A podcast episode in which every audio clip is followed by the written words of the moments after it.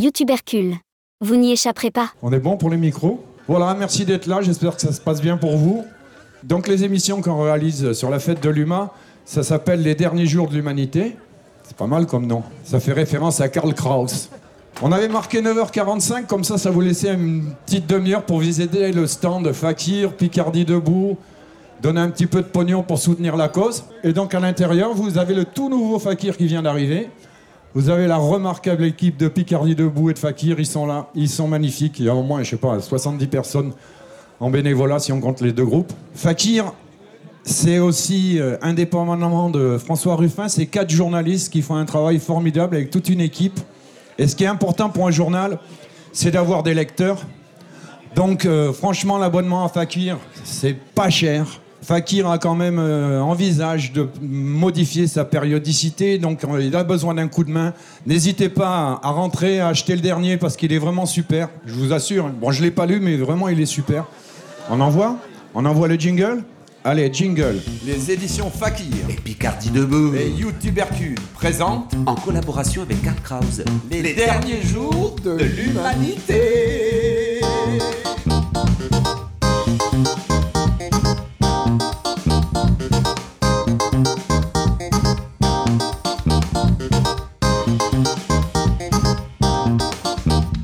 Mesdames, Mesdemoiselles, Messieurs, Les je vous demande d'accueillir avec beaucoup d'enthousiasme nos invités, à savoir l'humanité. Madbois.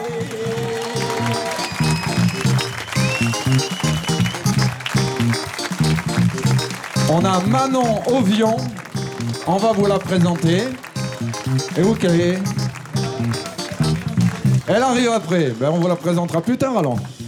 Non, euh, Manon Ov- Ovion, elle était, euh, elle était à Verbaudet. Elle à Verbaudet, elle est préparatrice de commandes. Ils ont mené une lutte, ils ont gagné. Et c'est comme elle a gagné, c'est pour ça que François, je pense, l'a invité. Et maintenant, ben, on va accueillir un petit jeune qui des fois nous donne bien du plaisir. Allez, François Ruffin.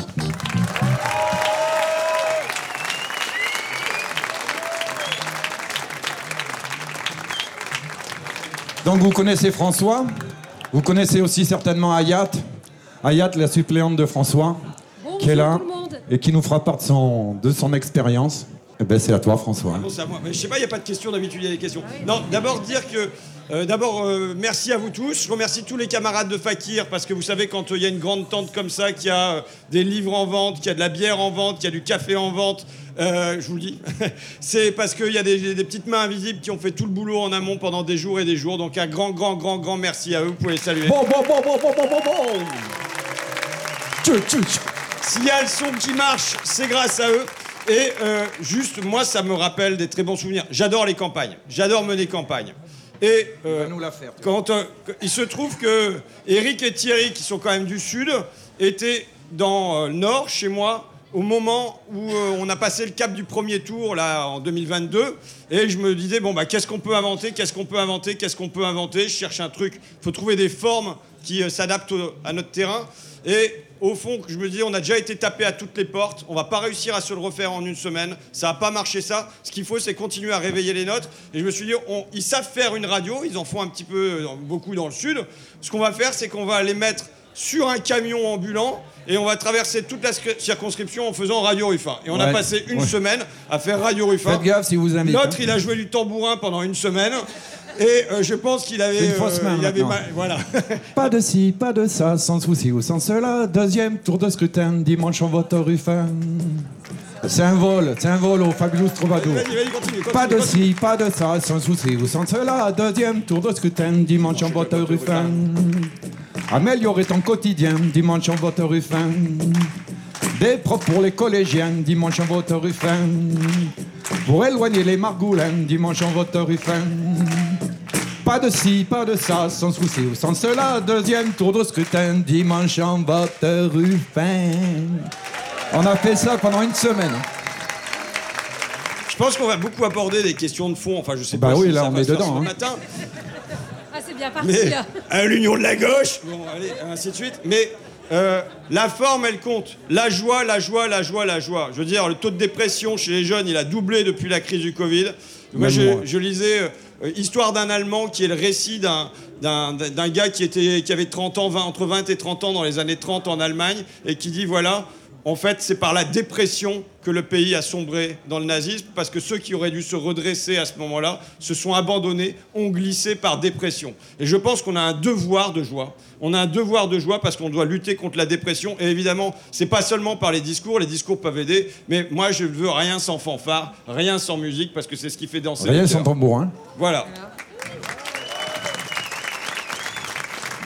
On fait, on fait une petite page de pub Bah, si tu veux déjà. Alors, donc, Ça, je vous ai expliqué, C'est pire, hein, c'est ça- pire ça- que sur Europe 1 ici. Ouais, ouais, c'est pire, vous allez voir. Donc on a Steph euh, Fakir Marseille qui est venu là et on l'a embauché parce que ça coûte une blinde l'humain. Donc on, on a des sponsors, si tu peux nous faire rentrer des sous, s'il te plaît. Jingle pub, jingle pub, jingle, jingle pub, pub, pub, pub, pub, pub. Ami Picard, tu te sens seul dans ton trou? Invente-toi une vie de citadin. La tapisserie murale YouTube Hercule, susnommée Panorama urbain, te fait plonger dans l'univers envoûtant de la ville. Qualité des transports, pollution, rats crevés, embouteillage et bouseaux de merde te sont offerts pour 12,99 euros le mètre carré. Prochainement, notre nouvelle création Dîner en ville, déconstruction, mondialisation, immigration, choisis le thème de ton dîner. Cette semaine, refais le monde avec Juan Branco, une pizza sénégalaise offerte. Marre de faire deux heures de route pour trouver les urgences fermées Avec les tutos YouTube Hercule, toi aussi deviens chirurgien. En cinq vidéos, apprends à prélever un rein, à fabriquer tes propres anxiolytiques. Coupe-ongle offert. Avec les tutos YouTube Hercule, les déserts médicaux reculent. Les éditions. Les éditions Fakir présentent le Picard en 10 leçons. Pour s'intégrer en Picardie et profiter pleinement, te fête. Pour 6 euros seulement, rapproche-toi de la ruralité qui gagne. Le Picard en 10 leçons existe aussi en braille et langue des signes. Merci Steph. Bravo Thierry.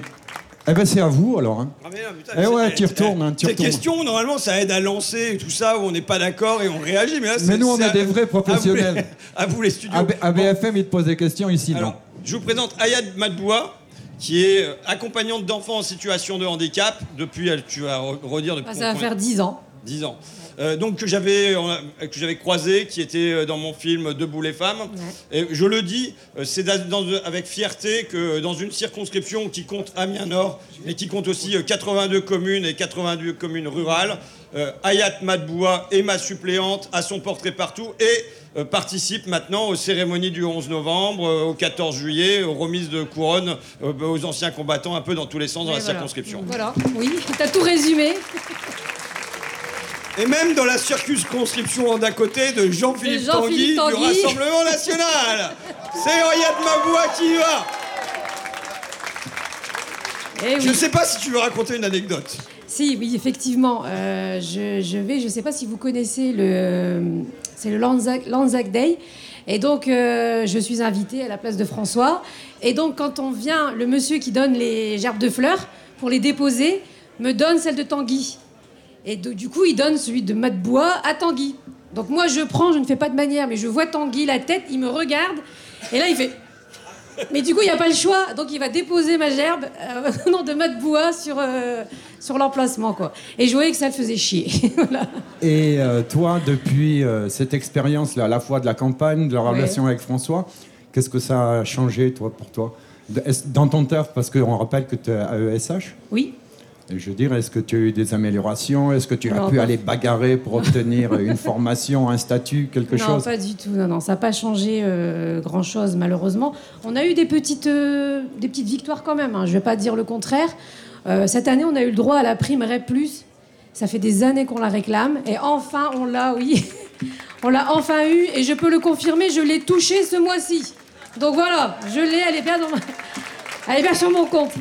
Et, euh, on a aussi l'augmentation de 10% ce mois-ci, donc qui, qui est valable pour les enseignants, mais aussi pour les AESH et tout le reste du personnel. Voilà. Voilà les petites victoires qu'on a eues quand même. C'est toujours à prod. Comme il dit euh, François, ce qu'on peut gratter, on le gratte. Voilà. Et dans ta vie à toi Est-ce que ça a changé le regard de, tes voisins? Est-ce que, je sais Oui, pas... euh, un petit peu. Je vais pas, je vais pas vous mentir, un petit peu. Il y a la petite fierté. En plus, mes voisins, euh, François les connaît. Et, euh, et quand ils ont su que j'étais sa suppléante, ils me avaient- et c'est marrant parce que ma voisine, à chaque fois que je la vois, t'es toujours suppléante de François Ruffin. Je dis oui, oui, t'inquiète pas, ça change pas. C'est parti pour un certain temps. Donc c'est marrant, ouais. Mais, euh, mais même mes collègues, quand je suis arrivée dans mon école euh, l'année dernière, euh, alors ça leur faisait bizarre. Je leur ai dit non, non, euh, là je suis pas suppléante, je suis AESH. Vous me prenez comme AESH, quoi. Donc voilà. Mais sinon, ça se passe très bien. euh, et c'est un rôle que j'aime beaucoup et que je prends beaucoup à cœur. Et d'ailleurs, hier, j'ai assisté à un match de volleyball. Euh, T'as Bernard qui te salue d'ailleurs, le président du club. Donc voilà, c'était sympathique. Wow. Bon, Il n'y a pas de rôle pour. euh, Ouais, je ne sais pas pas si c'est là-dessus, mais il n'y a pas de rôle pour les suppléants et les suppléantes dans réel. C'est ça qui est compliqué. Parce que moi, je serais d'accord pour avoir une semaine à l'Assemblée, une semaine peinard à Amiens et d'être remplacé par ma suppléante à Paris. hein. J'aimerais bien euh, qu'il y ait Et ça, c'est pas une possible. semaine sur deux. Non, Non. t'as pas le droit, non. Donc euh, c'est seulement. Alors je sais pas ce qui est le pire. C'est seulement si je meurs ou si je deviens Ouais, ministre voilà, que c'est je suis ça, remplacé. euh, c'est ça. Pourquoi t'as été sollicité? Juste, non, non, pour l'instant, euh, Hayat n'a pas à se préparer. Quoi. Non, non, non. Enfin, je- dans un cas, on ne choisit ni le jour ni l'heure, et dans l'autre cas, quand même, je peux choisir mon jour et mon heure. Donc voilà. Il y a Daniel qui passe parmi vous. Si vous levez la main, il vous donne un ticket. Ça vous permettra de poser une question. Donc je vous le dis, vous l'avez repéré, il est là, Daniel. N'hésitez pas à lever la main, il vous donne un ticket parce qu'après on va faire question-réponse. Ah, ça se lève pas beaucoup. hein. Non. Non, ben tant pis. Ah, si, il y a quelqu'un. Ah, voilà. Il y a François qui voulait parler de des victoires. Enfin, quand, quand, quand on a préparé l'émission, tu disais c'est quand même important qu'on parle de, de- de toutes ces petites victoires qui passent sous les radars.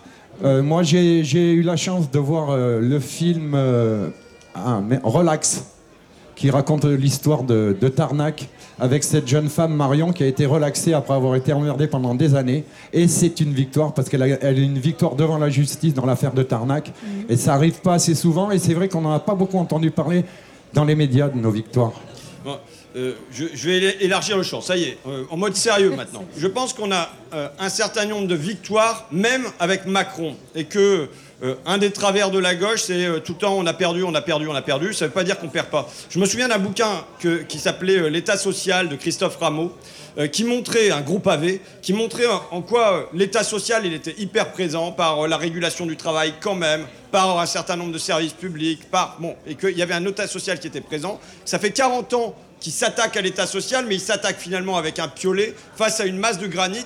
Donc c'est vrai qu'ils arrivent à les brécher. N'empêche qu'on en, reste toujours aujourd'hui à 53% du PIB qui finalement est collectivisé. Donc euh, malgré les attaques, ça résiste. Bon, ça c'est la première chose. La deuxième chose, c'est que regardez quand on pose une proposition de loi sur les vacances et qu'on se met bien ensemble avec euh, euh, les collègues euh, écologistes, avec les collègues communistes, avec les collègues socialistes, qu'on fait bloc sur une proposition, que derrière il y a un sondage qui dit bon bah là, majoritairement les Français sont favorables à ça, on gratte des choses. C'est pas dire qu'on on change la vie des gens, mais on gratte des choses. On gratte deux choses. Il faudra voir en quoi ça se transforme en réalité, mais on gratte deux choses. Horaire Berger qui dit bon, on va l'année prochaine on va faire un passe colo. On verra bien ce que ça deviendra. Et puis nous, il faut qu'on lui dise que euh, politique des vacances, ça n'est pas juste faire un chèque. Que la politique des chèques, qui en a marre, qu'il faut structurer les choses autrement. Premièrement. Et deuxièmement, Clément Bonne qui dit bon bah à partir de l'année prochaine, il y aura le TER à, volonté pour 49 euros par mois. Je suis désolé, mais pour tous les gens que je vois prendre le train tous les jours, des milliers de personnes qui prennent le train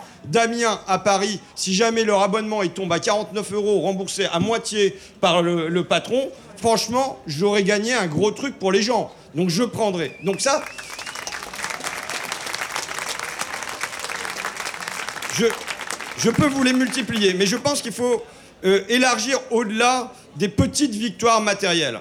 Dire les grandes victoires idéologiques que nous avons. Euh, elles sont immenses, mais on les, on les voit pas parce qu'on se place pas dans un temps long. Moi, quand j'ai commencé à, à bagarrer, euh, je posais la question du protectionnisme. Il nous faut des, quotas d'importation, il nous faut des taxes aux frontières. On peut, on peut pas sauver notre industrie s'il n'y a pas ça. On nous conduit au, dumping écologique. Bon, je disais tout ça, et à l'époque, j'étais hyper marginalisé. C'est à peine si j'étais pas un rouge-brun, hein, en toute honnêteté. hein. Et bon, je portais mon truc quand même.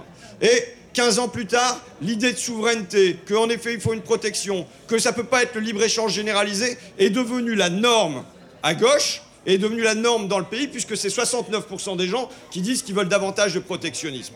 Mais quand j'écris un bouquin sur la guerre des classes, J'écris un bouquin sur la guerre des- classes, c'est après euh, Royal euh, Sarkozy, euh, donc 2007-2008, en notant que dans aucun des discours, j'ai entendu le mot classe. Mais même quand je tapais Buffet, qui était la candidate du Parti communiste à l'époque, avec toute l'estime que, j'ai pour Marie-Georges, hein, mais que j'ai tapé Buffet plus classe, je tombais en fait sur Warren Buffett, qui disait, donc à l'époque la première fortune mondiale, qui disait la guerre des classes existe, c'est un fait, mais c'est la mienne, la classe des riches, qui mène cette guerre et nous sommes en train de la remporter. Mais une petite anecdote comme ça. Je suis invité par le Parti communiste des Cévennes euh, à Jaujac avec son maire Édouard Chollet. Je le cite parce que je pense qu'il y a des gens ordinaires comme ça qui en fait ont beaucoup beaucoup fait pour leur coin. Donc il m'invite dans, son coin, le Parti communiste m'invite là-bas et ils veulent que je parle de journalisme. J'avais publié les petits soldats du journalisme. Je dis non, moi si je viens, c'est pour parler de la lutte des classes. Il me dit non mais bon, franchement vous comprenez, ça fait pas trop, c'est pas non. Enfin bon, je dis écoutez si vous m'invitez, c'est pour parler de la lutte des classes. Donc euh, bon, ils, ils veulent m'avoir, ils sont bien condamnés d'apprendre ça. J'arrive et le titre de la conférence c'est La lutte des classes a-t-elle encore vraiment un sens aujourd'hui? Et donc, je, je rame, je remonte le terrain, une bataille idéologique avec évidemment je- les trois campagnes de Jean-Luc Mélenchon euh, 2012, 2017, 2022 qui participent à une remontée du- de la bataille idéologique. Mais quand je vois là euh, le sondage, un sondage effectué par Cluster 17. SMIC à 1600 euros, 70% des Français pour. Indexation des salaires, 87% des Français pour. Gel des loyers, 72% des Français pour. Blocage des prix de l'essence, 89 89% des Français pour. Retraite à 60 ans, 77% des Français pour. Rétablir la police de proximité, 95% des Français pour. Réformer l'IGPN, 76 des Français pour. Le RIC, référendum d'initiative citoyenne, 80% des Français pour. Ça veut dire que sur le plan, je vais avoir un débat cet après-midi sur l'hé- l'hégémonie culturelle. Mais l'hégémonie culturelle, sur le plan économique, social, écolo- écologique, elle est là. Nous avons, moi je viens dire que on peut gagner. Maintenant, c'est est-ce qu'on veut gagner? Mais on peut gagner. Aujourd'hui, on peut gagner. Il y a un bloc social. Pourquoi? Ah, Ça y est, c'est parti. C'est parti en mode meeting. On vous avait prévenu. hein. Non, mais non, moi je t'ai pas prévenu que j'allais démarrer comme ça à 10h moins quart. Euh, 10h30. Euh, pourquoi? Parce qu'il faut voir ce qui se passe dans la durée. Dans la durée, le bloc central libéral, il s'effrite. Je, prends les choses dans la durée. On peut partir, euh, je, dirais qu'ils avaient l'opportunité pendant longtemps de se diviser en deux pour faire une alternance sans alternative entre centre droit et centre gauche. Et puis, il y a eu des coups, il y a des marqueurs, il y a des moments de marquage de ça. Euh, quand euh, il y a le traité constitutionnel européen et que 55% des Français, mais je le rappelle, 79% des ouvriers, 71% des employés, donc un véritable vol de classe, vient dire- viennent dire non, c'est que le bloc libéral qui, euh, s'effrite. Quand il y a le, Nuit debout, Nuit debout, même si c'est pas un mouvement de masse, ça vient dire quoi? Ça vient dire les, les- les éduqués des centres-villes refusent ce monde-là. Mais vous avez en vis-à-vis le mouvement des Gilets jaunes qui vient dire les, les France périphériques, elles refusent ce monde-là. Pourquoi? Sur le plan matériel, parce que le marché ne marche plus. Le triptyque concurrence, croissance, mondialisation, qui est le triptyque sur lequel ils répètent tout leur discours depuis 40 ans, ce triptyque-là est quelque chose qui ne fait plus envie aux gens, qui les inquiète maintenant, qui les angoisse. Donc il y a un refus du monde qu'ils portent. Le marché ne marche plus. Ils ne répondent que par le marché. Regardez, vous avez des problèmes avec l'amoxicilline, avec un antibiotique qui est absolument nécessaire, notamment pour les enfants. On a des problèmes pour le produire. Vous avez beau avoir Sanofi qui, fait, euh, qui vient de verser 4 milliards de dividendes à ses actionnaires. Leur solution, c'est de dire on va augmenter de 10% le prix de la boîte de amoxicilline. Comme ça, ça va donner envie à Sanofi de le produire. Qui y croit? Personne, vous, pouvez faire un sondage, personne ne va croire que ce raisonnement marche. Donc le marché ne marche plus. Les gens le sentent. Le marché de l'électricité a été une magnifique illustration de ça. Qu'est-ce qui se passe? En- En indexant le prix de l'électricité sur le gaz, alors qu'on produit très largement notre électricité sur le territoire français, on se retrouve pas seulement avec les gauchistes, pas seulement avec les gens des HLM, mais y compris les maires des communes rurales, y compris euh, les artisans, les bouchers, les boulangers, enfin toute cette France qui voit que c'est de la folie, que c'est de la folie. Et donc, nous, on doit être en face ceux qui viennent rétablir du bon sens, qui viennent rétablir de la stabilité, qui viennent rétablir une forme de sécurité pour les gens. Et je suis profondément co- convaincu que sur cette base-là, oui, la gauche peut gagner si elle le veut. La question, c'est est-ce qu'elle le veut?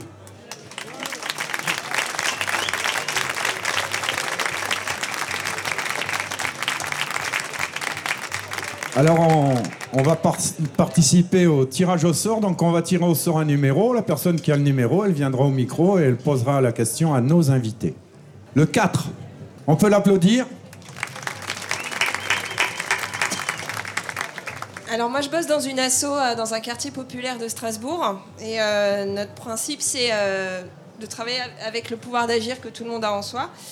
Et en fait euh, on a une question écolo qui nous inquiète vachement parce qu'on se dit que ça va impacter, que ça impacte déjà les plus faibles et les plus vulnérables. Et du coup ce qu'on dit souvent dans mon asso c'est euh, l'écologie sans la lutte des classes c'est du jardinage. Ouais. Et vous en pensez quoi? Le grand défi, moi je suis pour qu'on fasse ensemble. Je suis là pour rassembler la France des bourgs et la France des tours, la France des quartiers de Strasbourg et la, France des, des villages à côté. Qu'est-ce qui peut nous rassembler? Je ne crois pas au vivre ensemble. Je vous le dis comme ça franchement. Le, slogan vivre ensemble, je trouve que c'est gnangnan, que c'est comme si on devait se poser côte à côte et être bien les uns avec les autres dans une espèce de fête perpétuelle. C'est pas ça la vie. La vie, c'est de faire ensemble. Et qu'est-ce qu'on a à faire ensemble? On a transformé massivement notre pays. D'accord? On doit transformer notre pays sur l'agriculture, on doit le transformer sur les déplacements, on doit le transformer sur le logement, on doit le transformer sur l'industrie. Et tout ça, il faut comprendre que c'est du travail. Tout ça, c'est du travail. Si vous voulez rénover 5 millions de passoires thermiques, je vous le dis comme ça, mais au rythme où on va, le gouvernement, il rénove 2500 passoires thermiques par an. D'accord? Donc ça veut dire qu'à ce rythme-là, c'est-à-dire le marché aménagé ma prime rénov, on en a pour 2000 ans. D'accord? L'équivalent d'entre euh, la mort du Christ et aujourd'hui à peu près. Bon, donc on voit bien que ça marche pas le marché. Donc il faut faire de la rénovation thermique. Si on veut faire de la rénovation thermique, il faut mettre de l'argent dedans. Il faut mettre 10 milliards, 20 milliards. Alors avant, on me répondait, oui, mais on n'a pas l'argent et tout ça. Ça y est, il y a de la concurrence maintenant. Euh, euh, euh, euh, maintenant qu'il y a eu la guerre en Ukraine, entre autres, il voit bien que c'est une nécessité de la rénovation des passoires thermiques, aussi pour l'indépendance nationale, pour importer moins de gaz et moins de pétrole. Donc bon, Ensuite, il faut de la main-d'œuvre. J'y reviendrai si vous voulez. Mais en tout cas, tout ça, c'est du travail. Un atelier de réparation par quartier et par canton, c'est du travail. Transformer l'agriculture pour faire qu'il y ait moins d'intrants chimiques à l'intérieur, c'est du travail et c'est du monde qui va avoir mal au dos. Tout ça, c'est du travail. Je ne veux pas qu'on donne l'illusion que parce qu'on aurait une société écologique, ça serait une société sans travail. C'est faux. Et je le dis parce que c'est important si vous voulez avoir la jonction des classes populaires et des classes intermédiaires. Faire la jonction entre le travail et l'écologie est important. Pourquoi? Parce que la mentalité des classes populaires, c'est on gagne, on gagne son pain à la sueur de son front. Il y a une fierté du travail. Voilà, c'est comme ça. On doit, doit pas que travailler. Il y a le droit au repos et l'histoire du mouvement ouvrier, c'est à, la fois- à la fois une fierté dans le travail et euh, le dimanche chômé, le samedi en l'anglaise, les congés payés, la retraite et tout ça. Mais il y a une fierté du travail. Et la classe intermédiaire, elle est plus sensible aux questions écologiques. En tout cas, elle a le, loisir de pouvoir penser plus loin que je veux vivre maintenant. Et donc, si vous faites la jonction en disant Demain, l'écologie, c'est du travail. Ça sera du travail bien payé. Ça sera du travail avec statut et avec revenu et pas euh, des trucs d'auto-entrepreneurs dans tous les sens. Possiblement, vous emmenez euh, les classes populaires vers cet horizon qui est un horizon où notre grand défi, c'est le défi euh, climatique. On va prendre euh, une autre question. Le numéro 11. Qu'est-ce que vous pensez de euh, la décentralisation des structures politiques pour que euh, l'innovation revienne du local? Parce que de, de euh, comment dirais-je, d'observation, j'ai l'impression qu'il se passe quelque chose localement, vu qu'on se connecte beaucoup plus facilement, et ça peut amener des idées qu'on n'a pas encore euh, d'un point de vue euh, global et qui peuvent euh, venir du local. Merci beaucoup. Moi, je suis pour le dépassement des contradictions. Je vous le dis, c'est un principe doit- qu'on doit se fixer. Quand apparaît une contradiction, on doit regarder s'il n'y a pas un chemin qui, per- qui permet de le dépasser. Je l'ai dit sur euh, le droit au repos et la valeur travail, par exemple, ce ne sont pas deux choses qui s'opposent, ça doivent être deux choses qui se, complètent. Il en est de même pour moi sur le mouvement par le haut et par le bas. Euh, on ne s'en sortira pas par euh, la vision d'un programme, d'un espèce de gosse plan qui tomberait d'en haut et qui dirait on va vous transformer vos vies venues d'en haut. Ça ne marchera pas, d'accord? Ça ne marchera pas. Mais ça ne marche. Le, petit colibri qui fait son chemin chacun dans son coin, ça ne marchera pas non plus. Donc, s'il nous faut trouver, c'est le chemin qui connecte le haut et le bas. Et il existe. Toutes les grandes transformations sociales qui ont eu lieu dans notre pays ont au fond été mûries par le bas, ont commencé à exister par le bas, et elles ont ensuite été généralisées, régulées, transformées en loi par le haut. Je prends un exemple. Je prends l'exemple de la sécurité sociale. Je veux dire, Ambroise Croizat, ministre euh, des Travailleurs communistes en 1945 à la Libération, il n'aurait pas eu l'idée de faire son vaste plan de sécurité sociale. Et s'il en avait eu l'idée, on l'aurait traité de fou. Parce que c'est une utopie géniale. Si jamais pendant un demi-siècle auparavant, il n'y avait pas eu des caisses de solidarité dans les usines, des fédérations de travailleurs qui avaient monté des mutuelles et ainsi de suite. Ça n'est possible. La généralisation par le haut ne devient possible que parce qu'il y a eu des expériences qui ont été menées en bas. Donc, il faut, nous faut des expériences qui soient menées en bas. Je vous le dis comme ça, nous travaillons aujourd'hui à Fakir un catalogue des bonnes initiatives des maires, notamment. D'accord? Je veux dire, quand nous, on fait euh, nos, nos idées sur les colonies de vacances et tout ça, que je croise euh, euh, ma- Madame Mauconduit, la maire de écolo de Poitiers, qui me dit ben nous on fait ça, on a un passe colo et les gens, les, les gamins, ils partent pour 1 euro par jour à la mer. Eh ben, ce savoir que ça existe, ça permet de dire aux gens regardez, c'est pas une folie, ça existe là. Donc on peut le généraliser. De la même manière que sur le, train, quand je dis qu'on a gagné le train, enfin on va voir hein, si Bonne il le fait vraiment, hein. Euh, le train à 49 euros, c'est parce qu'on dit l'Allemagne le fait, on n'est pas plus con qu'eux, on doit le faire aussi. Donc montrer que ça existe quelque part, c'est quelque chose qui permet que notre discours ne soit pas juste une généralité, une utopie, un truc irréaliste, comme on nous renvoie toujours à ça, mais que ça soit réalité. Donc en tout cas, ce- ce qu'il nous faut faire, il nous faut prendre le pouvoir, d'accord? Il nous faut prendre le pouvoir, parce qu'on ne va pas s'en sortir si à un moment on n'a pas les ministères, si on n'a pas l'appareil d'État, si on n'a pas tout ça, on ne s'en sortira pas. Mais si jamais, en amont de la prise de pouvoir, il n'y a pas une société qui est réchauffée par de l'espérance, avec des initiatives qui jaillissent de partout, qui jaillissent des syndicats, euh, avec de la pensée qui se construit à l'intérieur, si jamais ça vient pas des associations, si jamais ça vient pas du mairie, s'il n'y a pas une émulation par le bas, quand bien même on prendrait le pouvoir, on pourrait prendre trois mesures et ça serait tout. Donc il faut, il faut, en fait, je crois aux politiques comme capacité à enfanter un monde qui existe déjà à l'intérieur du pays. Il ne peut pas créer un monde, le politique. Il ne peut pas inventer quelque chose qui n'existe pas. Il doit aider à accoucher d'un monde qui existe, qui est déjà là en partie et qu'on étend. Et ça, ben, je veux dire, c'est de la responsabilité de chacun de prendre des, initiatives, de le faire savoir pour qu'il y ait une espèce d'épidémie de bonnes choses. Mais je le redis, si jamais on en reste à ce mouvement par le bas, cette, con- cette contagion ne sera pas suffisante. Il faut absolument à un moment une loi qui fasse que la vertu soit récompensée et que le vice soit puni. Que- Mais justement, euh, euh, est-ce que vous pensez qu'on pourrait pas structurer pour euh, amener les gens à innover? Parce que souvent, c'est, on a envie d'innover, mais on se dit, ah, cette idée, elle est débile, cette idée, elle compte pas. Et en fait, euh, plein de gens qui ont des idées, mais qui n'ont pas de structure pour les donner. En tout cas, Joe Hill, à la veille de, d'être fusillé de manière injuste aux États-Unis, alors que ses camarades sont en train de sangloter, il leur écrit une lettre en leur disant Ne me pleurez pas, organisez-vous. Et il est évident qu'il y a la nécessité de s'organiser à la fois pour mener des initiatives à la base et pour, conquérir le pouvoir au sommet. Je peux déjà vous dire que le numéro 6 a gagné un t-shirt, mais j'ai remis le numéro 6 dans le chapeau, donc je ne sais pas qui va sortir pour la question suivante. Mais la personne qui a le numéro 6 peut venir prendre son t-shirt. On l'applaudit, hein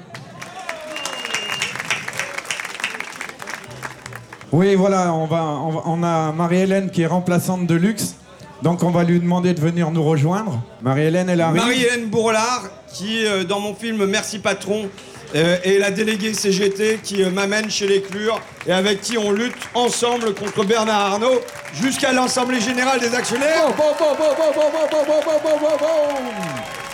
Puisque Marie-Hélène va venir nous parler de son expérience de petite actionnaire. Ouais, alors je suis toujours euh, à la CGT euh, avec les retraités, forcément. Hein, ça fait six ans que je suis à la retraite, mais on milite encore parce que on milite pour des meilleures pensions, hein, pour la retraite à 60 ans. On ne veut pas travailler quatre ans plus tard. Enfin, moi, j'y serai pas dedans, mais je veux pas que mes enfants et puis ceux qui travaillent euh, travaillent jusqu'à 64 ans. Alors, on a besoin de vous tous pour lutter. Donc, le 13 octobre, il y a une grande manifestation internationale. Donc, il faut qu'on y soit tous et toutes. Même les jeunes, hein, parce que vous, c'est 70 ans. Hein. Merci. On prend, on prend une question alors. Une question, c'est le numéro 5. Oh, comme n'est pas belle ta casquette, t'as gazé une casquette, tiens. Bonjour. Tu peux Euh, mettre la casquette, s'il te plaît? Ouais, non, attends, je vais pas, eh, je vais pas faire ton, ton prosélytisme. Euh, mais- merci pour, euh, pour tout ce que vous avez dit. Là, pardon, euh, je voudrais revenir sur, euh, sur une notion que, que vous avez, euh, que vous avez nommée, sur la, gauche peut gagner si elle veut gagner. C'est hyper beau, enfin, je, comprends le, je comprends le délire. Je suis militant, j'ai manifesté, j'ai- participé à beaucoup de luttes. Est-ce est-ce qu'on est dans un pays de droite? Est-ce que c'est possible vraiment Enfin, et comment on peut euh, faire converger des, des luttes sociales, des, euh, des- des- un combat qui va, qui va nous, nous mener à la victoire, enfin à la victoire qui va nous, nous permettre de gagner du pouvoir pour pouvoir faire des lois, pour pouvoir euh, imposer un régime plus égalitaire. Comment, comment on fait ça? Comment, ben voilà, comment, euh, com- comment vous faites converger tout ça? Comment Question simple. Ouais. D'une part, je conteste qu'on soit dans un pays de droite. D'accord? Non, non, je le conteste absolument. Je, non, je le conteste absolument. Sur le terrain social, économique, écologique, nous avons possiblement une France de gauche et relativement à gauche. Oui, bah oui, possiblement. Bah oui, possiblement. Mais on voit ces 70-80% des gens qui peuvent être d'accord pour mettre en cause concurrence, compétitivité et ainsi de suite. Il faut leur donner euh, une force politique qui correspond à leurs aspirations. Aujourd'hui, euh, euh, ils n'ont ils ont pas ça. Bon, ça c'est une première chose. La deuxième chose, je me serais exprimé de moins- manière moins optimiste, parce que je suis sincère, d'accord? Je suis sincère, il y a une semaine. Ne serait-ce qu'il y a une semaine. Je veux dire qu'il y a un an, euh, je lance comme une espèce d'alerte sur le décrochage euh, de la gauche dans les quartiers populaires, dans les, dans les campagnes populaires, pardon. Euh, en disant, voilà, Jean-Luc Mélenchon et euh, la NUPES à sa suite ont plutôt très bien réussi dans les quartiers populaires et c'est très bien que la gauche retrouve droit de cité dans les cités. Euh, ça a cartonné dans les dom-toms et c'est fort bien. Euh, ça marche dans la jeunesse éduquée des centres-villes et c'est super parce que c'est l'avenir. Mais on ne peut pas se permettre d'avoir des gros trous. Je vais donner trois gros trous dans la raquette. hein. Il y a un trou démographique. On est dans une France qui vieillit, où on a de plus en plus de personnes âgées et les personnes âgées vont voter. On ne peut pas se permettre d'être à 11% chez les retraités. On ne peut pas se permettre. On doit réussir à combler ce problème chez les retraités. On a un deuxième décrochage qui est en gros chez les Français qui gagnent entre 1500 et 2500 euros. Euh, donc pas chez les pauvres, pauvres, pauvres, mais euh, dans une France qui est, au ras de l'eau. Deuxième décrochage. Et le troisième décrochage sur lequel j'ai insisté avec euh, le plus d'ardeur, c'était sur le décrochage dans les campagnes populaires. Et je dis, excusez-moi, la double inquiétude qui était la mienne. Euh, D'une part, de ne pas être entendu, d'accord De lancer une alerte euh, dans le vide, parce que pour des raisons euh, sociologiques, politiques et ainsi de suite, il pouvait y avoir une, inertie qui ignore le fait qu'on est en train de décrocher dans les campagnes populaires et qu'on n'y prête pas attention et qu'on ne cherche pas à reconquérir ça. Euh, la deuxième raison, c'est que une fois qu'on, quand bien même on en aurait opéré le diagnostic, je dis pas que c'est simple à résoudre. Bon, depuis une semaine, c'est bizarre, mais j'ai des épiphanies, moi, dans ma vie. J'ai des moments de révélation. Bon. Le bouquin de Cagé et Piketty est pour moi une excellente nouvelle. Oui, qu'est-ce qu'il vient de dire? Très clairement, il le pose comme ça, je vais les citer. Il nous faut reconquérir les campagnes populaires. Il nous faut reconquérir les campagnes populaires. Je veux que ce qu'ils disent là soit profondément entendu. Il parle de géoclasse, donc c'est-à-dire un croisement de classes sociales et de lieux d'habitation, en disant ce que je déjà je ressentais, mais qu'il vient être posé, qu'il pose sur le papier statistiquement, que au fond le- les campagnes ont été beaucoup plus touchées par la désindustrialisation parce qu'on a des villes où finalement dans les quartiers populaires on est plus dans le service que dans l'industrie et que les, les gens qui travaillent dans l'industrie se trouvent beaucoup plus dans les campagnes. Alors c'est beaucoup plus, ça ne veut pas dire qu'il n'y en a pas et ainsi de suite. Mais déjà, c'est ce que je voyais quand je, venais, euh, quand je suis venu à ECCE. Mais même Goodyear, qui a implanté dans une ville, j'avais au moment de la fermeture de l'usine, mesuré en faisant passer des, questionnaires que seulement un tiers de- des salariés habitaient dans la métropole amiénoise, c'est-à-dire aux 15 km autour d'Amiens. C'est-à-dire que les deux tiers des salariés, c'est pas seulement qu'ils habitaient pas Amiens, c'est qu'ils habitaient pas dans la métropole, qu'ils étaient à plus de 15 km d'Amiens. Bon. Donc le bouquin de Cagé et Piketty, j'espère, et il faut en, produire les effets, il faut le répandre autour de nous, qui produisent un effet que oui, là où on doit reconquérir du terrain, là où on doit aller rechercher des voix sur le plan électoral, c'est dans les campagnes populaires. Maintenant, qu'est-ce qu'il faut faire? Il y a deux thèmes qu'il faut placer au cœur de notre... Ça ne veut pas dire qu'il faut oublier les autres thèmes, d'accord? Mais que quand tu mènes une campagne, tu mènes une campagne en mode majeur, avec des majeurs et tu mènes une campagne avec des mineurs, d'accord? Donc, les deux thèmes qui font du commun, moi, je ne cherche pas à opposer la France des bourgs et la France des tours, et je cherche même pas à trouver des thèmes qui seraient spécifiques à la France rurale. Mais les deux thèmes qui font du commun, c'est un, le travail. Les tran- Français, tous les habitants de ce pays, doivent pouvoir vivre de leur travail. Ils doivent pouvoir bien en vivre et ils doivent pouvoir bien le vivre. Je dis que là, il y a un ressort important du vote Rassemblement national, tout à fait conséquent. Je cite un autre auteur, je peux me permettre de faire mon intellectuel là ce matin, euh, Bruno Pallier, qui, euh, qui est dans ses recherches sur le travail, montre que le ressentiment éprouvé dans la sphère privée de l'entreprise, parce qu'on est méprisé, parce qu'on est maltraité, parce qu'on a mal payé, rejaillit sur un ressentiment dans la sphère publique. Et le ressentiment ne vient pas dans notre camp, ne vient pas automatiquement dans notre camp. Si nous ne produisons pas une alchimie qui transforme la colère en espérance, la colère à elle seule ne vient pas automatiquement dans notre camp. Donc déjà, le travail, poser le travail, centraliser sur le travail. La deuxième chose, et, je le dis par exemple sur le travail, il ne s'agit pas d'opposer la France des bourgs et la France des tours. Quand je vais dans, les, campagnes populaires, euh, chez moi, quoi, en gros, euh, caristes, auxiliaires de vie, ce sont des métiers blancs. D'accord? Quand je suis à Paris, à Lyon, à Marseille, caristes, auxiliaires de vie, ce sont des métiers colorés. On va le dire comme ça. Mais ce sont. euh, donc si on parle de relever la France du travail, ça peut parler aux deux. D'accord? C'est première chose.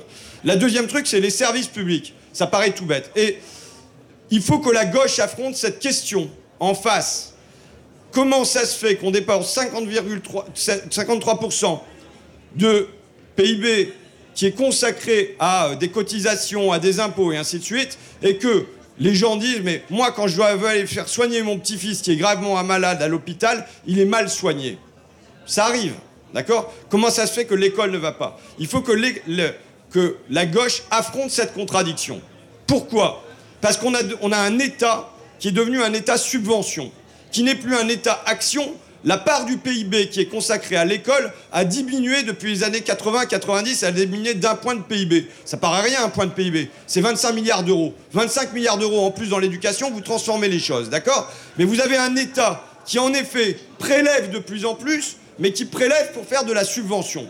D'accord? De la subvention aux entreprises, de la subvention à l'agriculture, de la subvention au logement, de la subvention au salaire, la prime d'activité, c'est la subvention au salaire, de la subvention maintenant à l'énergie. En fait, on a un État qui devient important, et donc il faut retrouver un État action. Passer d'un État subvention à un État action. Et en me disant qu'on mise fortement sur l'hôpital, et encore une fois, quand je dis hôpital par exemple, je ne pose pas la France des bourgs et la France des tours. Le premier désert médical, c'est la Seine-Saint-Denis. Mais derrière, on a l'Orne, on a la Sarthe, on a. Enfin, vous voyez. Donc, c'est- la, même question qui est posée. Et donc, il nous faut euh, reconstruire le pilier de la République, c'est l'école. Reconstruire le pilier de l'État social, c'est l'hôpital. Et je pense qu'avec un discours qui centralise là-dessus, on peut parvenir à, réunir. Et alors, le dernier truc, je reviens à Cagé et Piketty, ils disent la gauche, elle gagne dans les campagnes populaires quand elle met en son centre la question de la redistribution. Quand elle met en son centre la question du partage des richesses. Bon, aujourd'hui, je n'ai pas, besoin de faire la démonstration à la fête de l'UMA qu'on est dans un immense gavage auquel il faut répondre par un grand partage, quoi. Mais euh, euh, poser cette question-là de manière centrale pour reconstruire l'État social, pour reconstruire l'État républicain, je pense que c'est un discours qui unifie, qui rassemble, qui fédère. Moi, j'aurais voulu, Ayat, j'aurais voulu que, que tu réagisses à l'idée de savoir si la France est un pays de droite. Si la France est un pays de droite Ouais, la question qui vient d'être posée là. C'est une question con Ouais. Ouais. Donc du coup, t'as perdu. Et on accueille Ah, bah, Manon. Ovion. Zut, j'aurais dû dire gauche. Oh là là. On, accorde, on, on accueille euh, Manon Ovion, qui a participé et gagné à la lutte des Verts Baudets. Donc un tonnerre d'applaudissements, messieurs, dames.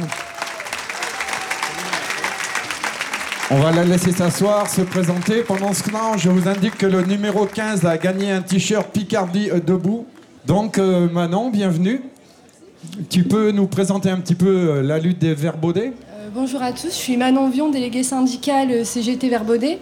On est entré en grève, moi et mes collègues, le 20 mars pour une augmentation des salaires et des meilleures conditions de travail. On a tenu un piquet de grève 84 jours, 24 heures sur 24, 7 jours sur 7.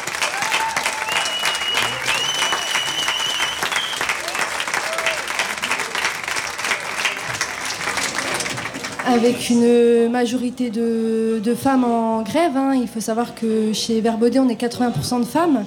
Euh, donc on a mené un, combat contre la direction euh, assez, euh, assez difficile. On a eu un mépris de la direction qui était énorme et euh, une répression euh, policière euh, inaccep- inacceptable. On a des collègues qui se sont fait maltraiter physiquement par les forces de l'ordre. On a des militants en soutien qui ont été mis en garde à vue jusqu'à 36 heures de garde à vue sans, raison. Et on a continué, on s'est battu, on était déterminés et, on a gagné l'augmentation des salaires, on a gagné des meilleures conditions, l'embauche d'intérimaires, c'était dans nos revendications.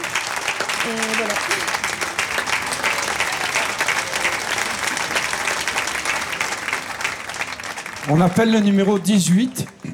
Euh, je travaille dans, je suis ouvrier dans l'aéronautique. Donc euh, ma question, ou euh, plutôt mon expérience, je voulais juste savoir si on a encore la place de vivre dans ce pays. Pourquoi je pose cette question? Déjà dans les partis déjà que parce que je suis noir, je suis étranger, parti communiste, syndicaliste et musulman. Et, je le réclame parce qu'il y en a, ils ont peur de le dire.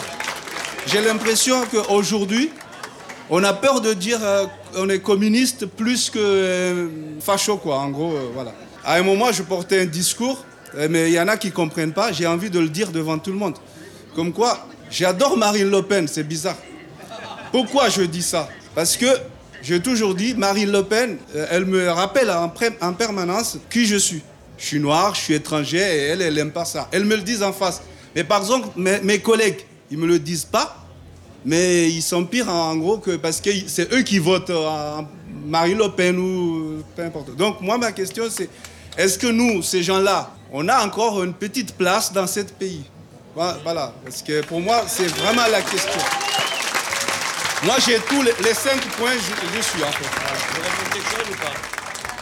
La, réponse, euh, Manon, elle te l'a dit, euh, il y a la lutte des sans-papiers, qui c'était des esclaves à Emmaüs, hein, ils étaient considérés comme des esclaves, ils travaillaient jour et nuit. Donc euh, oui, tu as toute ta place dans la lutte, même si tu es noir, même les blancs, même les jaunes, tout le monde a sa place dans la lutte. Même si tu es communiste, hein, c'est vrai que le mot communiste, c'est pas bon à dire. Mais moi, tu vois, je suis blanche, je suis communiste depuis longtemps. Et je le dis tout le temps. Je n'ai pas peur de le dire. Les patrons, ils ne gênent pas pour dire que c'est des capitalistes. hein, euh, donc, euh, Ma conviction, c'est que j'espère qu'on n'a pas une petite place dans ce pays, mais que vous avez euh, tous une grande place. Et dire que ce doute de est-ce qu'on a une place dans le pays, tout le monde se finit par se la poser. Je veux dire que dans- quand il y a la lutte des retraites et que 80% des salariés sont contre, que euh, tous les syndicats sont unis, que euh, on sait que les Français sont massivement contre et qu'à la fin ils passent tout seuls, la question de mais comment ça se fait qu'ils décident pour nous et où est notre place euh, euh, ça- elle, elle finit par se poser pour tous. Donc, comment je pense qu'on peut passer par-dessus les barrières d'origine, ainsi de suite je, je suis. Alors, je sais plus ce que j'ai raconté ici à raconter ailleurs, mais pour moi, vivre ensemble, j'ai déjà dit ça ou pas? Ouais, c'est gnangnan. Mais non, mais vraiment. Il faut vraiment qu'on passe au faire ensemble. Je vais donner un exemple. Euh, je vais chez Patrick, euh, je crois Schneider, il s'appelait, qui habitait euh, à Abbeville, dans le quartier de l'Espérance. C'est marrant parce que souvent les noms, c'est l'inverse, les noms des quartiers, c'est l'inverse de la réalité. Quand le truc qui s'appelle les platanes, tu, es pas, peux être sûr de ne pas voir un arbre. Euh, quand c'est le pigeonnier, il n'y a plus de pigeons depuis longtemps. Quand c'est Bel Air, ça tire la tronche. Bon, et là, ça s'appelait l'Espérance, donc ça s'appelle l'Espérance, donc c'est pour vous laisser imaginer. Bon, euh, et euh, je monte chez lui, et le gars, ancien travailleur du bâtiment, avec des problèmes de poumons, qui s'est fait opérer dans un sens, opérer dans l'autre sens. Bon, bref, il me raconte ses soucis de santé. Puis il se met à parler des Pakistanais qui sont là, ou des Afghans qui sont là dans la rue, parce qu'il y a un foyer qui habite au bout de la rue. Puis ils revendent des télés, mais où est-ce qu'ils ont des télés? Lui, il peut pas se permettre d'acheter des télés comme ça. Comment ça se fait qu'ils ont des télés Bon, puis ça part en boucle là-dessus, avec. euh, à l'évidence, je pense qu'il a voté pour moi pour les législatives, mais il a voté Marine Le Pen, comme la majorité des habitants de Massirco, euh, au, euh, au- présidentiel. Et il me, racontant sa vie, il était travailleur du bâtiment et il bossait pour désamianter. Il s'est tapé tous les chantiers de merde, le tunnel du Mont Blanc, les immeubles, la défense et tout ça. Et il était en permanence avec des travailleurs algériens, des travailleurs marocains, des travailleurs polonais, et il partageait la gamelle, il adorait bouffer du couscous, et en fait, pendant tout ce temps-là, ils vivaient ensemble, et ils faisaient ensemble. Et pendant tout ce temps-là, la question ne s'est pas posée. Et il dit sa sympathie pour tous les gens avec qui il a travaillé. Et je crois que euh, la forme, l'intégration par le travail, faire ensemble, mais ça veut dire que la France, elle doit avoir un cap. Au fond, la France n'ayant pas de cap, c'est un peu comme si euh, ça partait euh, dans des eaux de troubles, en sucette, on demande ce qu'on fait là, on n'a rien à faire ensemble. Et je pense que le cap, je le redis, mais le cap qu'on doit avoir ensemble, c'est une transformation majeure de notre pays en matière de déplacement, d'agriculture, d'industrie, et qui réclame que toutes les forces possibles soient là. On a besoin de tout- toutes les personnes qui sont sur le territoire français, elles doivent aider à produire cette transformation majeure. Encore faut-il qu'on ait un État chef d'orchestre qui aide à guider où est-ce qu'on met les énergies, où est-ce qu'on met les capitaux, où est-ce qu'on met la main-d'œuvre pour opérer cette transformation. Mais j'ai pas de doute qu'il y a une place pour tous et pour toutes pour opérer cette, cette transformation ensemble. Comme, comme il a été abordé la question du financement de la, de la lutte, et vous savez que ça coûte des sous, la fête de l'UMA, donc on va faire une petite page de pub. Jingle pub, jingle pub, jingle, jingle pub, pub, pub, pub, pub, pub. Avec le spray Beaubouzeux, toi aussi, ami citadin, profite enfin de la campagne comme un vrai autochtone Beaubouzeux. C'est un grand choix d'arômes naturels. Colza, Roundup, fumier frais et sel forte. Pour l'achat de deux sprays, gagne une magnifique trousse de toilette, pochette en panse de chevreau retourné. Spray Beaubouzeux et le bobo est joyeux. Avec le gant Ma vache est pleine, devient la star des soirées mondaines. De multiples coloris, livraison discrète assurée. Et comme on est dans la pub, pensez à soutenir Fakir, Picardie Debout, et même d'autres, hein, tous ceux qui sont là. Il y a des militants partout, il y a des initiatives, et tout le monde a besoin de pognon, donc euh, voilà. Ouais, allez boire des bières aussi. La bière Picarde, la bière préférée de François Ruffin. C'est vrai, hein Bah, disons que je l'ai appris hier soir parce que c'était marqué sur une pancarte, mais bon. Mais voilà. On va appeler le numéro 20. Bonjour. Euh, déjà, merci de nous offrir cet espace de discussion. Je pense que c'est important et, et les échanges sont très enrichissants. Ma question elle était plutôt destinée à Yacht, mais. euh, Vas-y, vas-y. mais- Ah, mais elle, elle revient. Mais François euh, pourra y répondre, je pense Ah aussi. non, non, non, si c'est pour Ayat, c'est pour Ayat. Essaye de poser une question intelligente, t'as vu, je me suis ramassé moi tout à l'heure. Bon bah ça y est, j'ai pris sa place.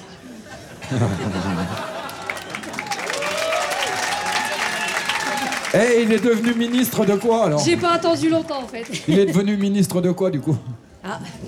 Alors, euh, la question était euh, justement sur, peut-être recentrée sur une lutte, euh, celle des AESH. Oui. J'aurais aimé savoir, je crois qu'il y a eu des promesses qui ont été faites en début de quinquennat par, par notre cher président, Ouais. ou monarque.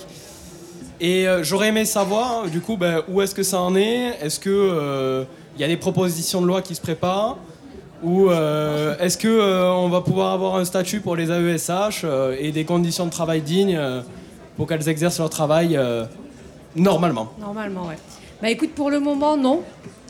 Toutes les promesses qu'il nous avait faites au début, moi je me souviens encore de, son flyer que j'avais reçu dans ma boîte aux lettres à l'époque, en 2017. Et donc il y avait un meilleur statut, meilleur salaire, des meilleures conditions. Et en six ans, non. Il n'y a rien eu de. Aucune de ces promesses euh, n'a été tenue. Donc ce qu'on a obtenu là, par exemple pour la, pour la prime plus, pour les augmentations, c'est grâce aux syndicats, c'est grâce aux collectifs, c'est grâce aux AESH qui se mobilisent un peu partout en France, euh, comme par exemple dans ma ville à Amiens. Et, euh, mais c'est grâce à ça, c'est grâce à nous, c'est grâce aux piquets de grève qu'on fait devant les rectorats. Mais en aucun cas ça a été donné comme ça parce qu'il avait promis quoi. Voilà. Et on lutte toujours, hein. on est toujours en lutte, on n'a toujours pas de statut réel, même si euh, il y a des avancées, on est CDIsé au bout de trois ans au lieu de six. Mais euh, qui dit un CDI dit pas forcément euh, de nouveaux droits ou une meilleure condition, ni un meilleur salaire. Sincèrement, on gagne 15 euros en plus, c'est tout. Et on peut toujours pas faire de prêt à la banque, par exemple. Moi, j'ai une collègue qui habite très loin et qui veut acheter une voiture. Elle galère, elle ne peut pas emprunter. Elle a fait toutes les banques, elle me demande même si j'ai pas des petites astuces, tout ça. Il y a, y a personne qui veut lui prêter de l'argent. Encore moins maintenant, quoi, voilà. Donc c'est encore, euh, on est encore en galère, on est encore en lutte et on lâche pas, ouais. Alors, je peux pas m'empêcher de rajouter mon, grain de sel. Donc euh, Macron, il avait fait comme promesse que euh, toutes les accompagnantes d'enfants en situation de handicap auraient un revenu décent. Il avait dit ça dans, dans- dans son programme, là, on attend toujours. Mais surtout, je veux marquer le nouveau ton sur toutes ces questions-là. D'abord dire que c'est une avancée, quand je disais les batailles idéologiques qu'on gagne, on gagne pour l'instant sur le terrain des batailles euh, spirituelles, pour ainsi dire. On ne transforme pas en réalité matérielle. Mais je veux dire, la question des AESH, euh, la question des auxiliaires de vie sociale, toutes ces questions-là étaient des questions qui étaient souterraines, quasiment inexistantes. D'accord? On les a fait exister. C'est une bataille. Ça s'est pas fait tout seul. Ça s'est fait à l'Assemblée par des propositions de loi, ça s'est fait par des films, ça s'est fait par des rapports, ça s'est fait par des trucs comme ça. Mais maintenant, ce qui était souterrain, qui n'existait pas parce que c'est un travail invisible, est devenu visible et le gouvernement est obligé de se déplacer sur notre terrain. Le problème qu'on a, sur le- si on veut gagner, si le terrain, si le gouvernement nous emmène sur son terrain, si Marine Le Pen nous emmène sur son terrain, nous perdrons. Donc il y a une bataille à amener les gens, l'adversaire sur notre terrain et de ne pas faire l'inverse. Mais quand j'ai Aurore Berger qui dit, parlant des femmes de ménage, comment voulez-vous qu'une mère qui part le matin à 4h30 de chez elle pour nettoyer les bureaux à 6h soit auprès de ses enfants? Je veux dire, c'est ce que je racontais déjà en posant une proposition de loi sur les femmes de ménage que la Ma- Macronie a rejetée et ainsi de suite. Donc, d'une part, je, dis l'imposture d'Aurore Berger. hein. croire que par Aurore Berger euh, reviendra le progrès social, c'est évidemment une illusion. Mais je dis que maintenant, ils ont validé le fait que c'est un problème. Ils ont validé le fait que c'est un problème. Et ce que nous savons que ce ne sont pas eux qui le résoudront. Les Français savent que ce ne sont pas eux qui le résoudront. Donc ils attendent qui va le résoudre. Il faut qu'on fasse entendre que c'est nous qui allons résoudre ça, parce qu'on a des propositions concrètes sur ces questions-là. Sur les femmes de mé- ménage, je remets mes deux propositions. La première, c'est de surpayer les heures tôt le matin et tard le soir, de manière à inciter les entreprises à remettre les femmes de ménage en journée plutôt que le matin, et à faire que la sous-traitance bénéficie des mêmes avantages que la, société donneuse d'ordre. Vous voyez, c'est deux propositions qu'on avait faites. Donc il faut qu'on monte ça. Mais vous avez de la même manière Olivier Véran qui dit Pourquoi dans un pays comme le nôtre, prendre soin des autres est aussi peu valorisé socialement et financièrement? On croirait que c'est pas lui qui gouverne. Parce que de fait, il ne gouverne pas. Parce que de fait, il prend pas de décision en la matière. Parce que sur ces questions-là, il laisse faire la main invisible d'un marché qui ne marche pas. Vous savez, après la crise Covid, quand euh, Macron avait promis reconnaissance et, revalorisation, il y avait eu un rapport de Christine Herel qui a été rendu, qui était absolument formidable, sur les, travailleurs de la deuxième ligne, remis à Elisabeth Borne, qui identifiait 17 métiers, qui disait qu'ils étaient sous-payés, maltraités, mais qu'en revanche, il y avait un grand sentiment d'utilité. Parce que quand on parle du travail, il faut toujours qu'on arrive à dire les deux choses, d'accord? Il faut qu'on arrive à dire les deux choses. La souffrance qu'il peut y avoir, psychologique ou physique, mais la fierté qui demeure liée au travail.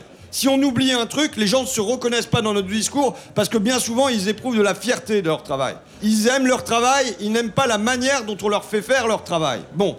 Mais donc, la conclusion de ça, euh, ça c'était la conclusion académique par Christine Herel, rapport remis à Elisabeth Borne, à l'époque ministre du Travail, qui en avait conclu que nous faisons confiance au dialogue social pour aboutir à quelque chose d'intéressant. D'accord?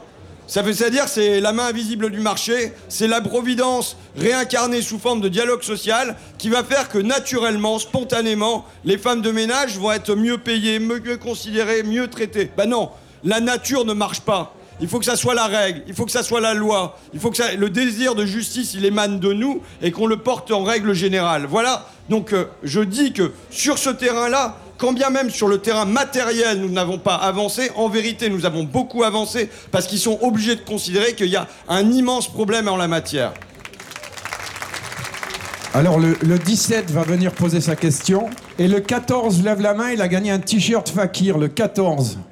Bonjour. Euh, moi j'avais une question. euh, Ah pardon. Donc on est à Paris, on a pas mal d'amis qui sont dans la trentaine et qui vont avoir des salaires, on va dire entre 50K et 100K à 30 ans. Donc on est tous d'accord que c'est un petit peu indécent. Et euh, on essaie de les ramener dans le droit chemin, mais ça marche pas trop. Et justement, ça c'est beaucoup de gens en fait qui ont voté Macron. Euh, je pense que Macron, il a été élu notamment parce qu'il y avait des gens de la droite, mais aussi des gens euh, qui sont un peu apolitiques, qui savaient pas trop. Et c'est une grosse partie de ces gens-là qui bossent dans les grosses entreprises à Paris. Est-ce que vous avez une stratégie pour euh, parler à ces gens-là? Parce que mine de rien, bah, ils émanent un peu partout après. Ou est-ce que vous voulez pas dialoguer avec eux, ce qui est aussi une stratégie en soi, c'est ne pas les prendre en compte et se concentrer sur une autre cible de la population? Qu'est-ce que vous prévoyez pour toute cette partie de la population qui en fait a notamment euh, voté Macron Ça, ça appelle pour moi plein de, plein de réponses. La première, c'est que euh, s'il y a des gens euh, qui appartiennent à la haute, qui pour ainsi dire, et qui sont conscients que finalement la vie les a servis, que l'école les a servis, que le travail les a servis, et qui se disent je veux servir en retour, je veux servir à la fois la justice sociale et je veux servir mon pays, ils sont les bienvenus. Ils sont les bienvenus parce qu'on aura besoin d'eux pour faire ensemble, pour réorienter la société dans une autre direction. La deuxième chose à dire que je pense que vous posez une bonne question, mais euh, pas de la bonne façon. Enfin, je me permets, mais c'est-à-dire que aujourd'hui, l'effritement du bloc central libéral, il continue de se produire, d'accord? Le ce qui s'est passé sur les retraites, par exemple, ça fait qu'il y a encore des particules du bloc central libéral qui ont décroché. J'en donne un indice. Alors, je peux donner des indices euh, chiffrés dans les sondages qui montrent que dans les derniers sondages que ce qui voterait pour Darmanin, ce qui voterait pour Philippe ou ce qui revoterait aujourd'hui pour Macron, c'est rétréci. La gauche a gagné des points. Le Rassemblement national a gagné plus de points que la gauche, mais le fait majeur, c'est l'effritement de ce bloc central libéral. J'en donne un, un indice de reporter, c'est quand on fait, quand il y a les grèves sur les retraites, à Abbeville, dans mon coin, ce sont des artisans qui bloquent les ronds-points et qui payent leurs salariés pour bloquer les ronds-points. C'est une situation inédite. Ça veut dire le décrochage du bloc central libéral euh, d'artisans, commerçants qui euh, voient que ça marche plus comme ça. La question se pose pour moi de manière majeure, moins, je vous le dis euh, là entre nous, quoique il y a beaucoup d'entre nous, mais je ferai tout pour aller chercher les voix qui se portent aujourd'hui sur le Rassemblement national. Je ferai, tout avec une clarté de ligne, mais je ferai tout pour aller les rechercher. Je sais combien c'est dur, d'accord? Donc pour moi, la question politique majeure, c'est ceux qui décrochent du bloc libéral, les particules qui s'effritent, vers quoi elles vont être aimantées? Est-ce qu'elles vont être aimantées vers le bloc national autoritaire ou est-ce qu'elles vont être aimantées vers le bloc de progrès social écologique? Et je pense que l'un des objectifs qu'on doit se fixer dans la tête, c'est vers où ça décroche. Maintenant, je ne suis pas sûr que ça soit, excusez-moi, mais les cadres dont vous parlez, entre 50 000 et 100 000, dont les inté- intérêts matériels demeurent quand même très fortement liés à ce bloc central libéral, qu'il faille convaincre en premier lieu. Ça ne veut pas dire qu'il faut les brusquer. Ça ne veut pas dire qu'il faut les rejeter comme n'appartenant pas à la nation. Il faut leur dire qu'ils doivent payer leur juste part. Que de la même manière que les milliardaires, il ne s'agit pas de leur couper la tête, mais qu'ils payent leur juste part. Pourquoi je dis ça? Parce que quand on mène une bataille, d'abord il faut se rappeler qu'il y a deux tours à cette élection. D'accord? On parle de 2027, il faut être clair. Il y a un objectif qui est de passer le cap du premier tour, mais il y a quand même un objectif, c'est de faire 50 plus 1 au deuxième. Donc il y a un objectif aussi qui est de moins faire peur que l'autre. Quand je mène une bataille, bah oui, quand je mène une bataille dans mon coin, Ayat le sait parce que c'est une leçon que je donne euh, aux gens qui, qui entrent dans notre campagne, je dis on a deux objectifs. Le premier objectif, c'est de mobiliser fortement les nôtres. Nous devons mobiliser fortement les nôtres. Quand on fait passer Radio Ruffin dans toutes les campagnes et tout ça, c'est pour faire du tam-tam et dire et oubliez pas l'élection, on vous a défendu pendant 5 ans. Les gens, ils me disent qu'ils m'aiment bien, mais ce serait bien que le, le ils bien se traduise par un bulletin de vote le jour J. Donc on fait le tam-tam pour mobiliser. Hein, D'accord? Très clairement. Mais maintenant, il y a un deuxième objectif, c'est de démobiliser les autres. Que les autres ne se mobilisent pas contre nous. Et si jamais ils traînent juste que les gens de droite se mettent à dire ouais bon Ruffin il est de gauche mais il fait bien le boulot. Vous êtes sûr que déjà ils vont pas aller faire du tam tam à toutes les portes pour aller réveiller les leurs. Et en fait on gagne à la fois en réveillant les siens et en démobilisant les autres. Donc je dis qu'il y a un objectif aussi qui est les gens de bonne volonté on n'a pas forcément pour objectif de les brusquer. Dire que les milliardaires doivent payer leurs impôts comme tous les Français, comme le Français moyen, alors qu'aujourd'hui c'est 20 points en dessous du Français moyen, donc ça veut dire qu'on a au moins 30 milliards à récupérer, je pense qu'on peut le dire sur deux tons. On peut le dire en on va leur couper la tête, et si, si ça faisait peur qu'aux milliardaires, ça irait.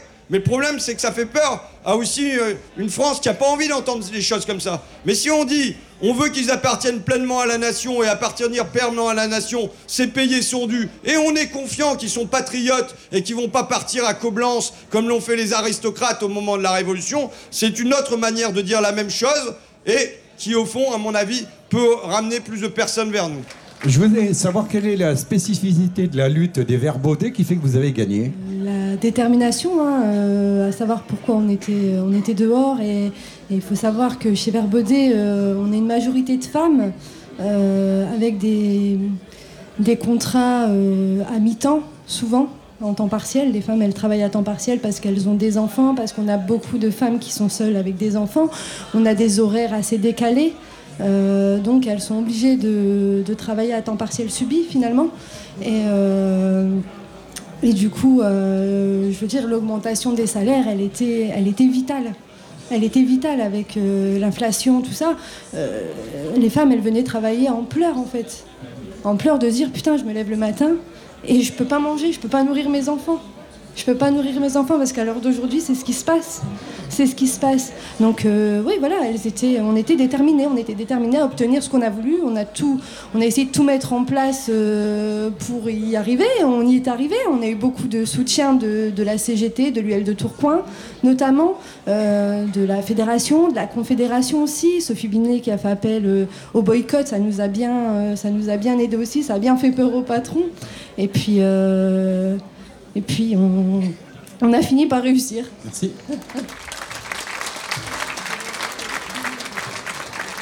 On va appeler le numéro 28. Bonjour. Donc euh, ma question concrètement, euh, donc la Nupes c'est une très bonne chose parce que divisé on peut pas gagner.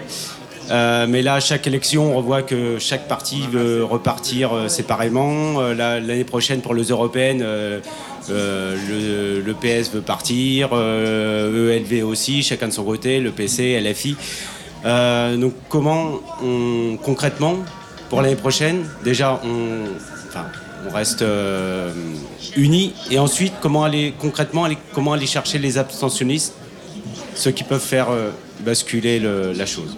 Pour moi, il est évident que l'union est une condi- condition nécessaire mais non suffisante. Euh, C'est-à-dire qu'ici, on est dans un milieu politique, mais aller voir les gens et leur dire regardez comment on est unis, ils en ont rien à foutre. hein, D'accord Ce qui compte pour eux, c'est qu'on leur parle de leur salaire, qu'on leur parle de l'hôpital, qu'on leur parle de, l'école, qu'on parle de l'avenir de leurs enfants, qu'on parle de, tout ça. Donc, euh, la popote de la popole, euh, il faut qu'on se la garde entre nous, mais il ne faut pas qu'on l'étale sur la table en permanence, en gros.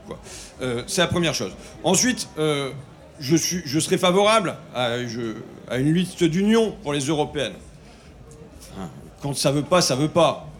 On va pas faire comme si euh, les européennes étaient euh, l'élection majeure euh, sur qui, déterminait l'avenir du pays, enfin voilà, et du continent. Enfin, on va pas. je suis sincère. Je préférerais qu'on y aille tous unis. J'ai pas envie d'en faire un drame si c'est pas le cas, quoi. Je dis dans un couple, et là on est dans un couple à cinq, quand même, c'est particulier.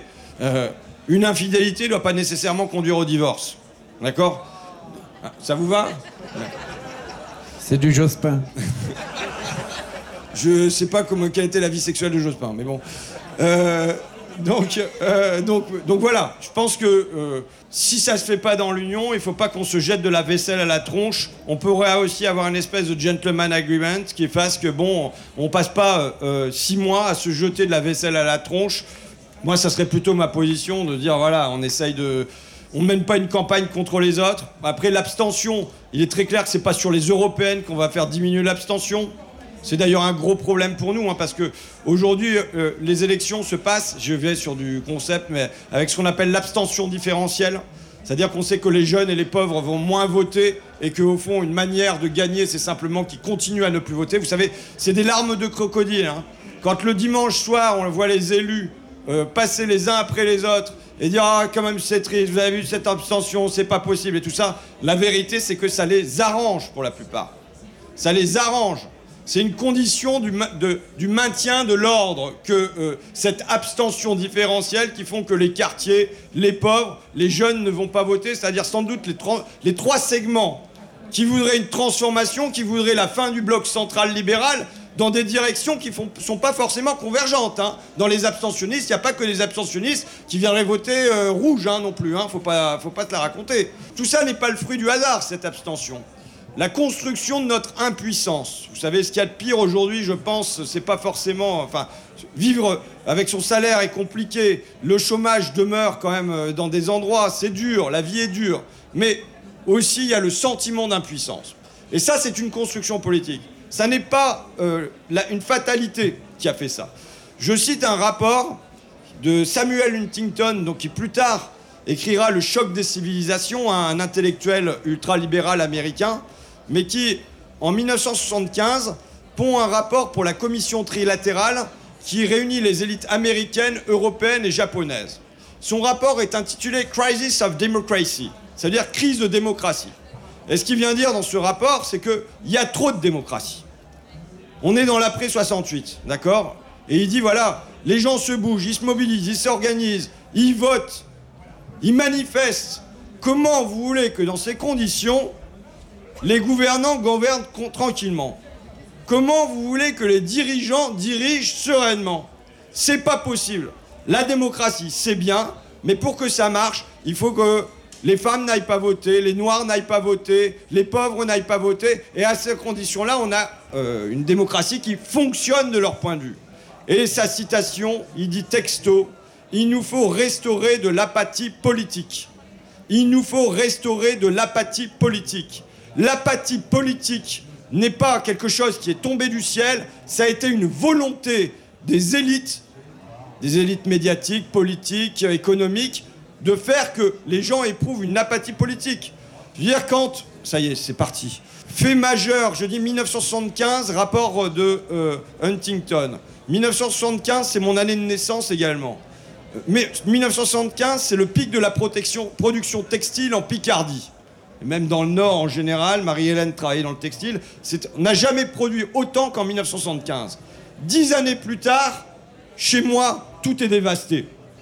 Délocalisé. Délocalisé d'abord dans les pays du Maghreb, puis ensuite à Madagascar, puis en Inde et en Chine. D'accord? Pourquoi? Parce qu'il y a eu entre-temps la signature des accords multifibres. C'est pas une fatalité, hein, c'est un choix politique, un choix des élites. Pourquoi? Parce que le rapport de force capital-travail, chez moi, y compris euh, dans des coins où euh, il n'y avait pas d'habitude de l'organisation, qui n'était pas hyper à gauche et tout ça, ça faisait grève. Il y avait des demandes de hausse de salaire, ça bougeait. La CGT était présente, mais on avait une CFDT qui, dans mon coin, dans un certain nombre de secteurs, était plus à gauche sur l'autogestion, sur tout ça, que la CGT. Bref, une société en émulsion, en ébullition. Il fallait calmer ça. Quand vous dites on produit la délocalisation dans le secteur du textile, immédiatement, vous installez la peur. On ne comprend pas ce qui se passe dans les classes populaires depuis 40 ans si on n'y place pas au cœur le mot peur. La peur, la peur du chômage. Comme disait Henri Krasuki, les leader de la CGT, la peur a changé de camp. Et ça a été une construction. Ça a été une construction politique par ces accords multifibres, par euh, l'introduction du chômage, par euh, il y en a mille qui attendent à la porte, d'accord? Et ça a débouché sur un sentiment d'impuissance politique, puisque le politique a dit bah moi j'y peux rien, regardez, euh, c'est la concurrence, c'est la compétitivité, on doit s'adapter, on va faire de la revitalisation, on va faire des reclassements, on va, faire tous ces trucs bidons. Et les ouvriers, d'emblée, savaient que c'était bidon, même si euh, une certaine gauche leur a tenu ce discours pendant 40 ans. Aujourd'hui, à nouveau, on a un possible alignement entre des demandes populaires et un programme de gauche. Ça fait longtemps que ça ne s'était pas produit. C'est pour ça que je pense qu'il y a des raisons d'être optimiste si on, on montre bien qu'on est réaligné avec des demandes populaires profondes. Je suis d'accord avec ce que François y a dit. C'est vrai qu'on a été délocalisé par ces accords multifibres sous la houlette aussi du Parti Socialiste. Hein. Euh, faut pas l'oublier non plus. Hein. Eh oui, ils sont Et toujours là. ça nous est resté en travers de la gorge. Hein. On va appeler le numéro 13 pour la question. Le numéro 13. Bonjour à tous, donc moi c'est Nicolas, le délégué CGT ArcelorMittal Saint-Chély. Je salue mes camarades de la CGT. Donc on est inscrit dans une grande lutte qui est trentenaire maintenant. C'est nos anciens qui avaient monté ça et aujourd'hui nous, depuis 2007, on a reporté ce sujet. C'est la défense de la ligne SNCF qui alimente l'usine de Saint-Chély-d'Apchy en Lozère. Donc euh, territoire extra-rural pour ceux qui connaissent. Et l'hérésie de la chose, c'est qu'il n'y a eu aucune... L'usine est centenaire et on fabrique des moteurs électriques pour le- l'électromobilité, donc les voitures. les barrages hydroélectriques, les TGV, et ainsi de suite. Donc, et cette usine est menacée de fermeture parce que la ligne SNCF n'a pas été protégée depuis 100 ans. Aucun investissement de l'État. C'est notre région, l'Occitanie, qui maintient, à coup de petites injections de, de moyens, euh, mais qui sont dérisoires, le maintien de cette ligne. Il faut savoir que cette ligne, elle, est électrifiée. C'est une des premières lignes fret européennes à avoir été électrifiée. Donc, dans le sens de l'écologie, c'est- fondamental. On a des trains électriques qui veulent transporter de l'acier pour des moteurs électriques. On est alimenté par Dunkerque et Fos-sur-Mer. Donc, l'enjeu, il est national, il est d'intérêt public, parce que derrière, c'est les écoles qui fermeront. C'est toute la vie du bassin qui est, menacée. Donc, ma question maintenant, elle est assez simple et rapide. Est-ce que je, on a un gros mouvement inter, euh, interfédéral avec le- les cheminots et les métallos le 21 octobre. Et donc ma question c'est est-ce que Jean-Luc tu pourrais venir euh, pour nous aider sur la lutte? Et Jean-Luc, et tous, non Jean-Luc, Team Fakir et, et vous tous aussi parce qu'en fait euh, si on veut toucher le, la- comment dire, les autorités euh, de l'État, il va falloir qu'on soit tous dans le collectif et tous unis quoi. Allez, allez Jean-Luc, réponds. Je savais, que Jean-Luc avait des hologrammes, je savais pas qu'il pouvait se réincarner en moi, mais. Euh, euh, sur sur le, fret SNCF, donc euh, je vais regarder pour le 21 octobre si on parle sérieusement. Bon voilà, sachant que mon mois d'octobre, je vous le dis, va être consacré à un rapport sur bien vivre de son travail, sur les accidents du travail, maladies professionnelles. Donc voilà, ça va être mon travail, mon travail parlementaire au mois d'octobre. Je vais regarder si je peux me libérer pour le 21. Mais ceci, sur le fond, le, désinvestissement dans la durée, encore une fois, c'est pas la- une fatalité hein, sur le fret ferroviaire. On est passé sous la barre des 10% de trafic de marchandises qui est porté par le rail. Ça a été par euh, laisser aller. Je me souviens du premier texte, euh, le seul texte d'ailleurs qu'on a eu sur le rail. Le rail qui devrait être l'outil majeur de transformation écologique. Le premier problème qu'on a, c'est les déplacements. hein. Ce c'est là où il y a le plus d'émissions de CO2. Donc, et l'outil qui devrait servir à ça, c'est évidemment le rail. Bon, là, on sait que l'Union européenne vient de nous enjoindre de fermer un certain nombre de lignes de fret ferroviaire. Mais je me souviens du premier texte sur le, et du sel, le, nouveau pacte ferroviaire qui a été discuté à l'Assemblée nationale. Il y avait 80 fois le mot concurrence, il y avait zéro fois le mot réchauffement, zéro fois le mot climat, zéro fois le mot biodiversité. On, on voit l'absurdité de ça. On voit que c'est pas conforme à ce dont on a besoin. Mais vous dire ma confiance que les gens savent que c'est pas conforme à leurs attentes non plus. Et très massivement, si on demande aux gens s'ils veulent un, un investissement, un énorme investissement dans le rail, il y aura un accord pour avoir cet énorme investissement dans le rail.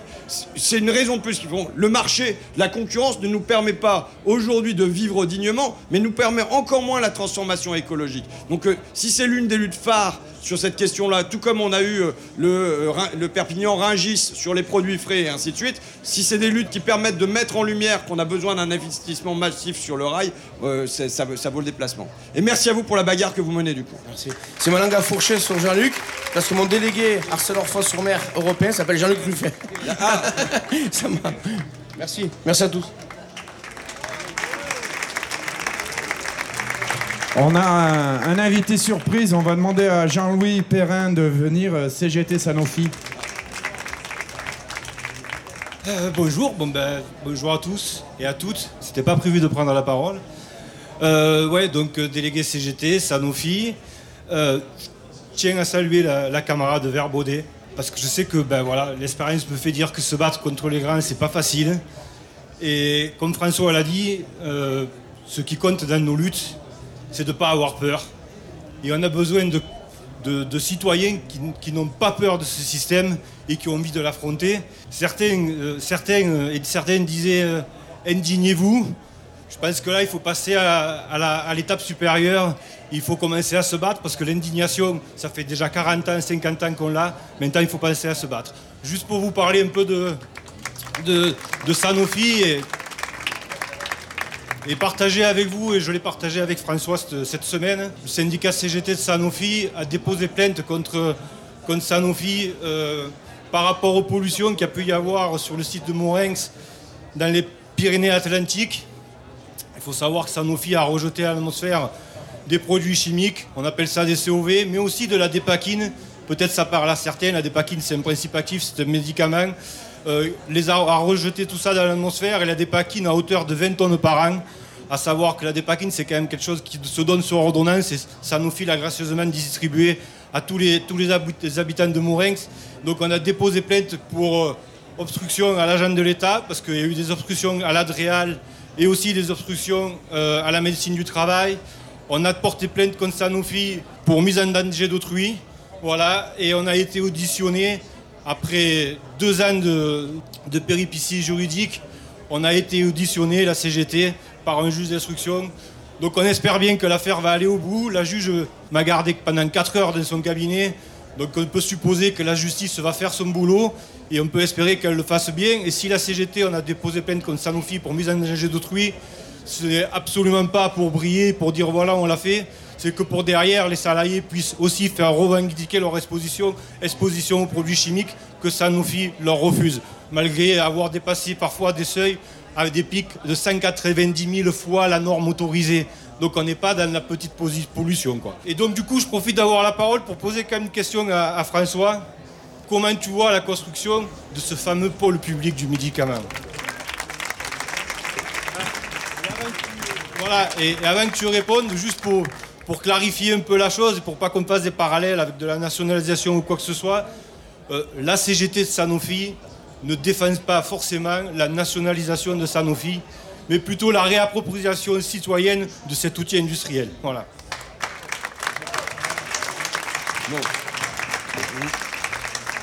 On va pas faire comme si non plus avec Jean-Louis on se connaissait pas très bien, d'accord?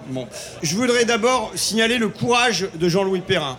On a dit le courage de Manon. Enfin, euh, de toute façon, se bagarrer dans sa boîte demande toujours du courage, d'accord? C'est euh, arriver le matin et être prêt à être au conflit avec les gens qui vous entourent. C'est des regards qui vont pas. Mais je veux dire, dans le cas de Verbaudet, comme dans le cas de Sanofi et comme dans beaucoup de boîtes, qu'il y a quelque chose de, plus difficile à porter encore que la lutte contre le patron.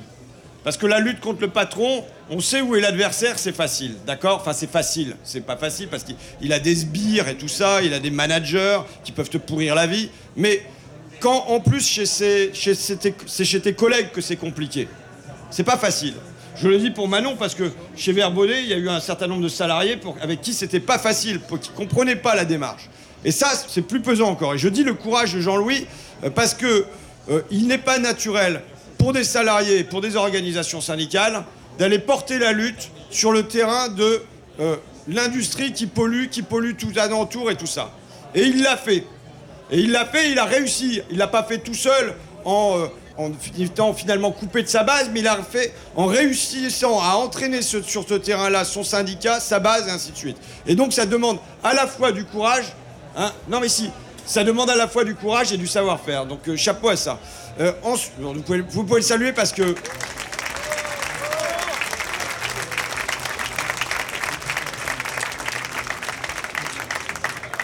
Et ensuite, sur le pôle public du médicament, je veux te renvoyer la balle, Jean-Louis, quoi. C'est pas à moi de venir dire, euh, depuis où je suis, voilà comment on va faire le pôle public du médicament. Euh, le pôle public du médicament, il doit se construire avec toi, il doit se, construire avec Pauline Londex pour la transparence du médicament, il doit se construire avec un certain nombre d'acteurs qui doivent poser des jalons sur voilà comment on peut faire. C'est vrai que ma conviction est qu'il ne faut pas seulement créer des industries nouvelles. Je vous dis l'échec de la relocalisation de Macron sur l'industrie du médicament. hein. Euh, Il n'y a que 18% des projets qui ont abouti là où on a donné du pognon. C'est-à-dire qu'il y a 82% des, des projets où on a donné du pognon et où ça n'a pas abouti. Donc c'est un échec. C'est-à-dire que, encore une fois, le marché ne marche pas. Mais moi, je pense qu'à la fois, il y a un certain nombre de, de molécules sur lesquelles, sans doute, il faut que quelque chose qui relève de l'État euh, reprenne la main. Maintenant, euh, dans la philosophie de Roosevelt, qui est la mienne, tu le sais, qui euh, non pas, qui ne nationalise pas tout, mais qui canalise pour que tout ce qui est des capitaux, tout ce qui est de l'industrie, tout ce qui est de la main-d'œuvre, tout ce qui est des savoir-faire aille dans une direction à son époque qui est l'économie de guerre. Moi, je souhaite que tous les savoir-faire qui sont à l'intérieur de Sanofi, parce que c'est pas comme si c'était une boîte juste avec des actionnaires. C'est une boîte où il y a des chercheurs, encore, malgré leurs milliers de suppressions d'emplois. C'est une boîte où il y a des laboratoires. C'est une boîte où les ouvriers connaissent leur travail sur la chaîne. C'est une boîte où il y a tout ça. J'ai pas envie qu'on dise bon bah ça c'est le capital et ils produisent trois molécules pour les plus riches de la planète sur des maladies hyper rares mais qui sont rentables et euh, l'amoxicilline on s'en fout. Non, Sanofi doit être au service du public. Sanofi doit être au service du public. Je ne me résous pas à ce que des outils majeurs, mais je le dis pour Sanofi, je le dis pour Engie, je le dis pour Total, soient au service strictement des actionnaires. Ça veut dire qu'on a un enjeu que je veux poser comme enjeu central. C'est la démocratie ne s'arrête pas à la porte de l'entreprise. La démocratie ne s'arrête pas à la porte de l'entreprise. On doit faire vivre dans les entreprises une démocratie par le haut, c'est-à-dire au conseil d'administration, oui, une présence des salariés, mais pas seulement. Je vous le dis franchement, je ne crois pas à un face-à-face capital-travail qui permette d'aboutir à l'intérêt général. L'intérêt général, il se conjugue aussi avec les associations environnementales, il se conjugue avec les associations de consommateurs, il se conjugue avec des élus locaux. Et c'est tout ça qui doit être présent au conseil d'administration avec des représentants du capital. Je ne les exclus pas, je ne veux pas qu'ils aient la majorité. Donc la démocratie doit se construire par le haut avec des représentants au conseil d'administration, mais elle doit se construire aussi par le bas, dans tous les ateliers, dans toutes les usines, dans tous les bureaux, chez Sanofi, mais chez les auxiliaires de vie sociale, je veux qu'on ait tous les mois une demi-journée où on parle du travail, où il y ait ce qu'on appelle un dialogue professionnel, qui soit obligatoire, où les gens puissent s'exprimer sur leur travail et faire remonter ce qui va et ce qui ne va pas dans leur travail. Il nous faut imposer une démocratie dans l'entreprise qui se fasse à la fois par le haut et par le bas.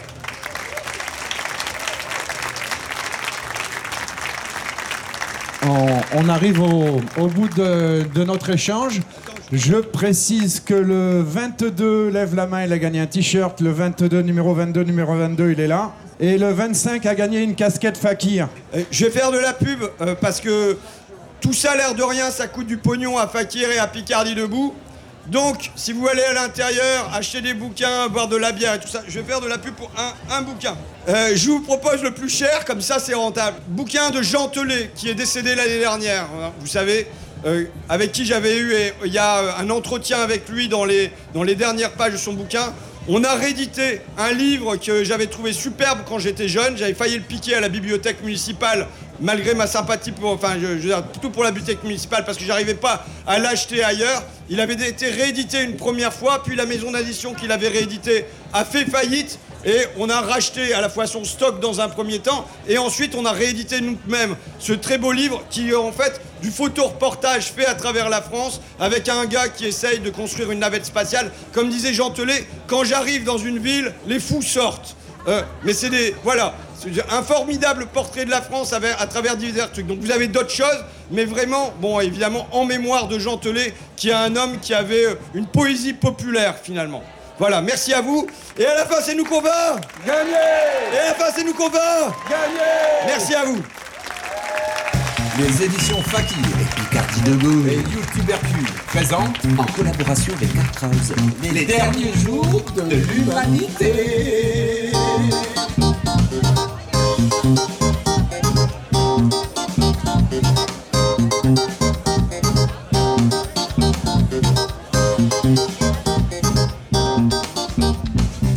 Tubercule, vous n'y échapperez pas.